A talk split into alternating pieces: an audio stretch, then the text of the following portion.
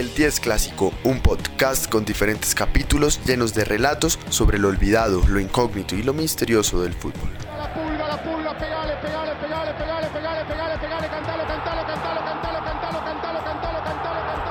Un podcast hecho de futboleros para futboleros.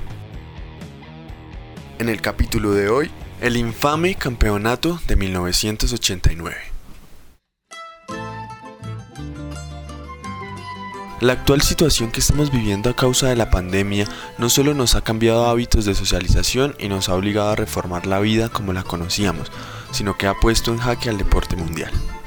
Muchas ligas y federaciones, entre ellas las de fútbol, están en una carrera contra el tiempo para implementar nuevas ideas que les permitan restablecer sus competiciones sin la necesidad de cancelarlas, como fueron el caso de los Juegos Olímpicos, la Copa América, la Eurocopa o algunas ligas domésticas como las de Francia y Países Bajos. Esta última incluso tuvo que dejar el título vacante.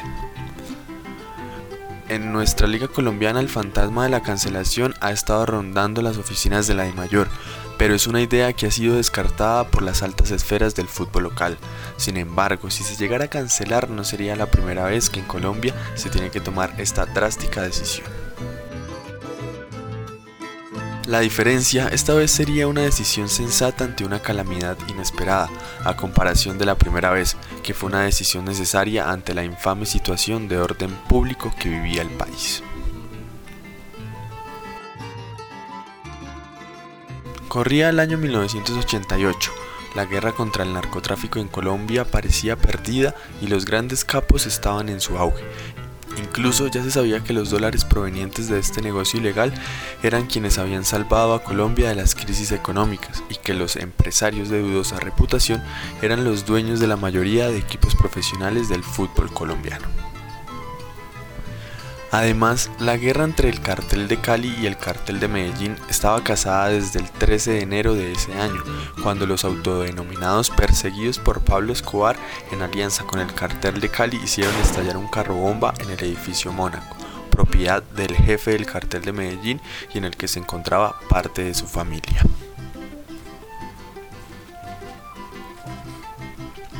Los atentados y asesinatos selectivos entre miembros de los carteles eran una constante en la calle de las principales ciudades colombianas, pero ahora también las rencillas de estos se buscaban solucionar en los campos de fútbol.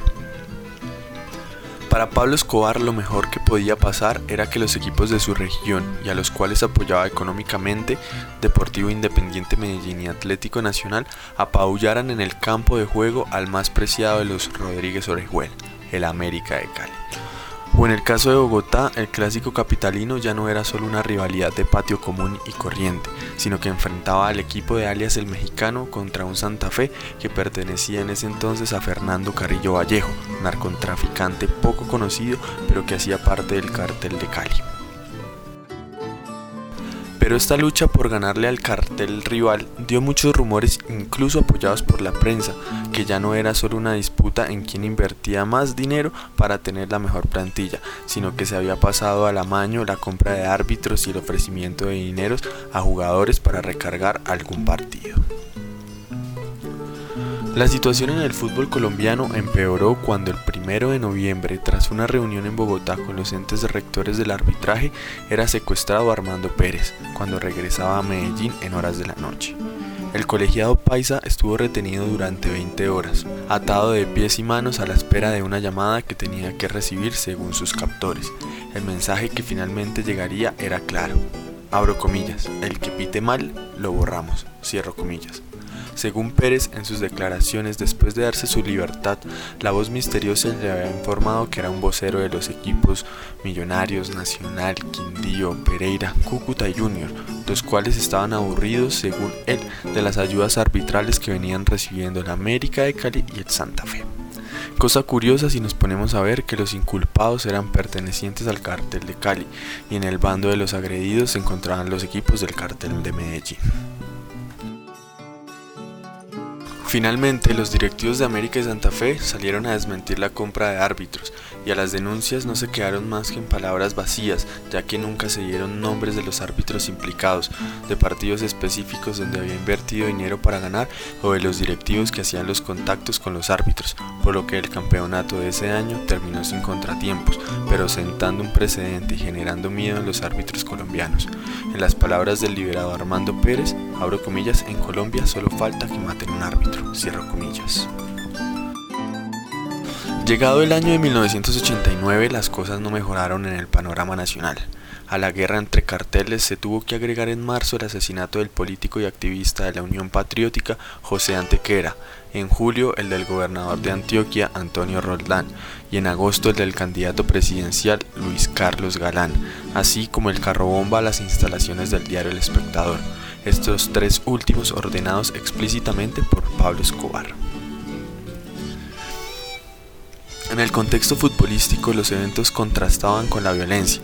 En mayo Atlético Nacional ganaba la Copa Libertadores y en octubre la selección Colombia clasificaba al Mundial de Italia 90, con un gran equipo y después de más de 20 años ausentándose de la cita orbital, pero todo cambiaría el 26 de octubre de ese año. Se disputaban las fases finales de un torneo finalización que había contado con 15 equipos, todos históricos y tradicionales, salvo el Sporting Club de Barranquilla, que desapareció en 1991. En esa oportunidad, el campeonato se había disputado en un todos contra todos, donde clasificaban los 8 mejores de la reclasificación general, los cuales formarían dos cuadrangulares. En el A se encontraba América, Junior Millonarios y Deportivo Independiente Medellín mientras en el B se encontraba Unión Magdalena, Atlético Nacional, Quindío y Santa Fe. El partido que desencadenaría todo el desastre sería un América 3, Medellín 2. Ese día al cierre del compromiso, Álvaro Ortega le anuló un gol de chilena al delantero del Deportivo Independiente Medellín, Carlos Castro, al considerar que fue una jugada peligrosa, lo que trajo un malestar en Pablo Escobar. Viene un árbitro a Medellín, Álvaro Ortega, en el año 1989. Ese día un partido de fútbol entre el Medellín y el América de Cali. Tres semanas después, y sin saber que era un condenado a muerte, Álvaro Ortega era designado para nuevamente pitar el Medellín América como juez de línea, pero en el partido de vuelta en el cuadrangular A, pero esta vez en Medellín su compañero de Eterna, Jesús Díaz, trató de persuadirlo para que no fuera y buscó que la Medimayor diera marcha atrás en la designación, pero ninguna de las dos cosas fueron posibles. Ortega, según cuenta su amigo, le dijo que a él no se le arrugaba. El día del partido, hacia las 2 de la tarde, el árbitro recibió una llamada al hotel que lo descompuso y lo dejó pálido, según Díaz, pero lo cual no quiso contarle de qué había tratado.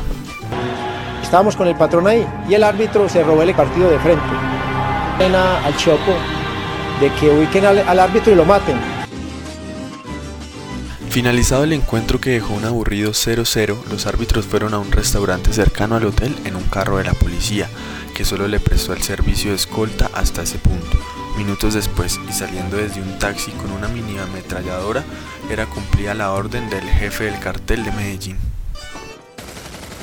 Ortega recibió más de 30 disparos, la mayoría propinados a muy corta distancia, mientras el sicario lo sostenía del cuello.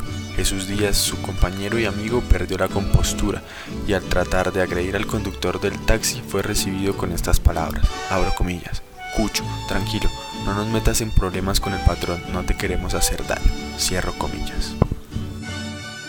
El cuerpo del árbitro duró un buen tiempo en el pavimento debido a que muchos taxis al ver la sangre pasaban derecho. Finalmente, y ayudado por un habitante de calle que le robó la billetera al herido, tras atravesarse en la avenida, pudieron subir a Ortega en un auto y llevarlo a la clínica Soma, donde le informarían a Díaz de su fallecimiento. Así era como un 15 de noviembre de 1989 el narcotráfico no solo enlutaba al deporte rey, sino que mostraba el poder que los capos de la droga tenían en todos los sectores de Colombia. Ese mismo día se cegaba la vida de un árbitro de 32 años que solo llevaba un año como profesional. Se marcaba el retiro de los estadios de su gran amigo, Jesús Díaz, considerado el mejor árbitro del continente en ese entonces, un personaje que contaba con escarapela FIFA y que había pitado el Mundial de México 86, los Juegos Olímpicos de Seúl 88, Copas Libertadores de América y la final de la Copa América en 1989 en Brasil. Según el periódico El Tiempo, Era una figura de tal dimensión que en los estadios de Colombia, al igual que a los jugadores, los aficionados solicitaban su autógrafo, pero el cual, tras presenciar ese asesinato, decidió no volver a pitar un partido. Esa noche dije, y lo sostuve, hoy no han matado a un árbitro, han asesinado a dos. A su vez, el punto de quiebre para que le mayor pese a las voces de algunos equipos que no querían acabar el campeonato, cancelara el torneo y dejara desierto el título, privando a los futboleros de poder ver en la final a un Unión Magdalena dirigido por Pinto, que estaba haciendo la sorpresa del campeonato y que quedó a un punto de su clasificación. Resuelve por unanimidad. Primero, declarar cancelado el Campeonato Profesional de Fútbol de 1989. El caso del árbitro Ortega quedó en la completa impunidad al prescribir por falta de pruebas, ya que la justicia colombiana manejó tantas hipótesis que al final no investigó ninguna. Las revelaciones de Popeye llegaron muchos años después. Por parte de la E Mayor se trató de erradicar los dineros del narcotráfico del fútbol, pero todo quedó en palabras. Y como todos sabemos, no serán hasta las capturas, muertes y extradiciones de los principales capos que se saneen los equipos colombianos de la cruz del narcotráfico. Una historia oscura, pero imposible de ocultar.